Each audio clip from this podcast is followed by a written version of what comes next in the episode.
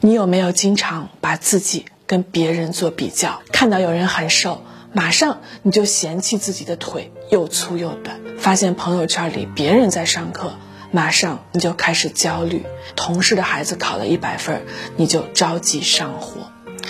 小的时候，我们最厌恶父母比较我们；长大了，我们却从来都没有停止过对自己的比较。为什么呢？因为我们的内心都有一个恐惧，我们害怕，害怕自己不再优秀，不再特别。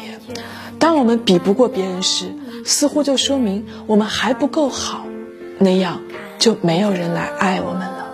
我们害怕自己会没有用，我们害怕自己就像被扔在垃圾堆里的废品一样。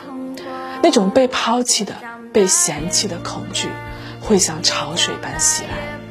换句话说，亲爱的，一旦你不确定你自己的价值时，你就开始比较，而所有对自己的价值不确定的父母，他也一定会把自己的孩子比来比去，他才能确定孩子的价值。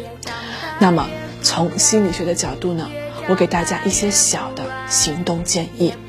第一，当你因为比较而焦虑时，写下你的情绪日记，去做觉察。第二，任何时候停止自责。第三，每天肯定自己一件事儿。第四，每次你看到自己、孩子、伴侣的一个缺点时，就找到一个优点去对应。我是心妍，愿做灯盏照亮你心。关注我，带你用心理学改变生命。